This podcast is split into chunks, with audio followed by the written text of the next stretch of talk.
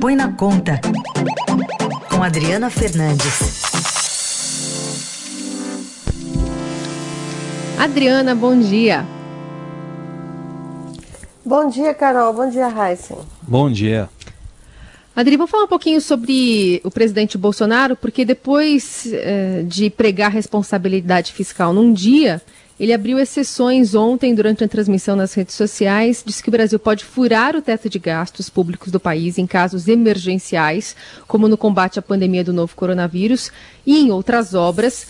E também falou sobre um patriotismo né, que o mercado deveria ter em relação é, subidas e descidas no Brasil. Vamos ouvir.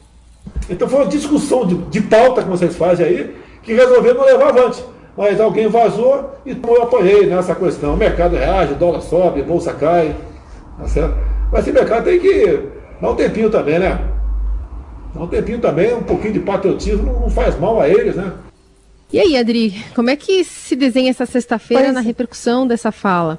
Pois é, uma fala difícil, pro, complexa, porque o presidente pede patriotismo para o jeitinho, né? A questão que está em jogo é se o, o, o, governo pode ou não pode furar o teto, 5 bilhões de reais é o que quer o governo numa medida provisória é, com é, obra para obras durante a pandemia. Essa é uma discussão técnica. O presidente culpa o vazamento, mas o que está por trás não é o vazamento, Car Carolina, é o fato se, se ele pode usar essa questão do, da Covid, vamos fazer obras para ajudar a retomada da economia com o orçamento de guerra. Eu lembro que o orçamento de guerra ele restringe, ele, ele, ele, ele restringe, ele retira as amarras do teto de gastos, né, via crédito extraordinário. Então, é, essa, esse, esse é, é, é, o, é o debate. Isso acontece no dia seguinte que Bolsonaro prega a, a responsabilidade fiscal junto monta um palco no Palácio da Alvorada, recebe líderes do governo, líderes é, da, da Câmara, do Senado e ministros, e o ministro Paulo Guedes ao seu lado, para defender o teto de gastos. E agora ele pede patriotismo do mercado financeiro para o jeitinho. Bom, e enquanto isso, né, enquanto a gente observa essas idas e vindas do presidente, hoje o Estadão mesmo está noticiando, né, Adri, que o governo está buscando um crédito extra aí de 5 bilhões de reais para fazer obras. Então, Heisen, é, é, é, esse debate, essa é uma medida provisória de 5 bilhões de reais. É, o, o, a, o problema que está em jogo, é por isso que o presidente é, falou isso ontem, porque essa informação foi divulgada pelo Estadão no meio da tarde de ontem, mexeu com o mercado financeiro. Ele quer fazer essa medida provisória usando a brecha que, nós, que tem hoje no orçamento devido à Covid-19. É, a, a, interpretação do mercado e de também é, o integra, integrantes do, do governo, da área técnica, é de que é, ele abriu aí uma, uma, uma brecha que, que pode ser questionada mais tarde. Como já avisou o ministro da Economia, Paulo Guedes.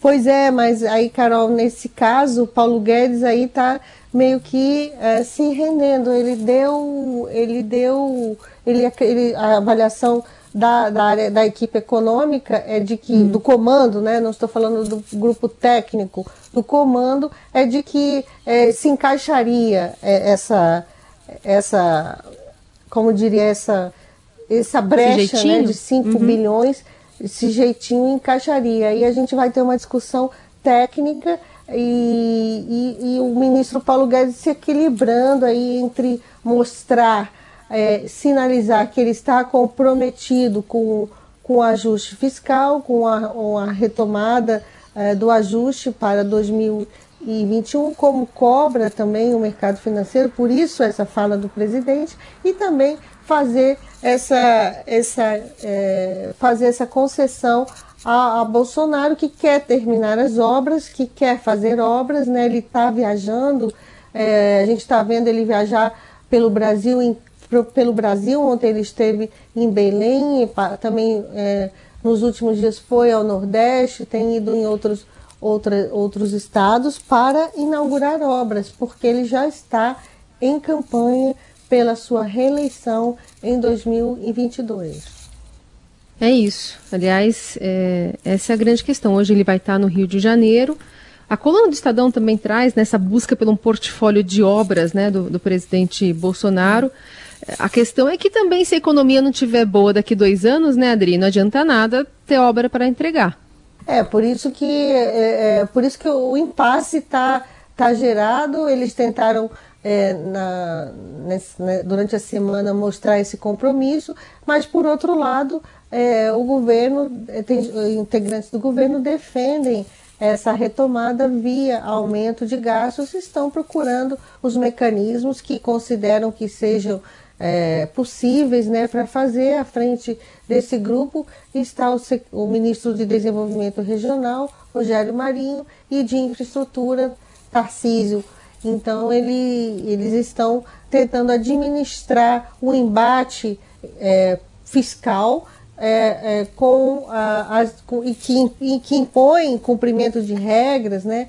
É, é, vou lembrar que o próprio ministro da Fazenda, ministro da Economia, Paulo Guedes, chamou a atenção publicamente do presidente Bolsonaro de que se ele desse ouvidos aos ministros furatetos, ele estaria é, caminhando numa zona sombria do impeachment. Foi no dia seguinte a essa declaração que houve aquele encontro no Palácio da Alvorada, mas é, nesta quinta-feira o governo se depara com mais essa, essa, esse embrólio né, jurídico também, técnico jurídico, em torno dessa medida provisória, é, liberando 5 bilhões de reais por meio de créditos uh, extraordinários e amparado pela guerra, pelo orçamento de guerra que uh, permite né, que fique que o gasto fique fora do, dos limites das regras fiscais.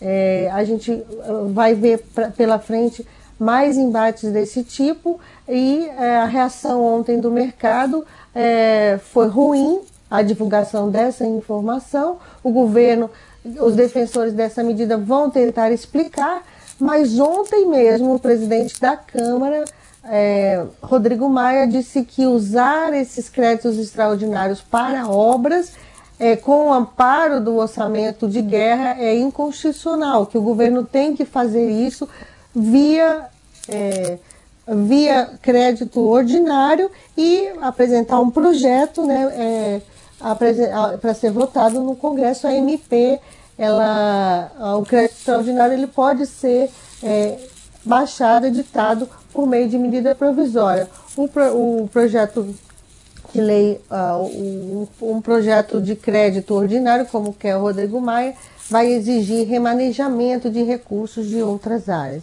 É isso que está em jogo, é, é complexo, é difícil, é técnico, mas foi também é, essa complexidade é, de regras, né, de, de restrições que levou é, o descumprimento dessas regras que levou ao impeachment da ex-presidente Dilma Rousseff, que está aí na sombra de Bolsonaro. É isso.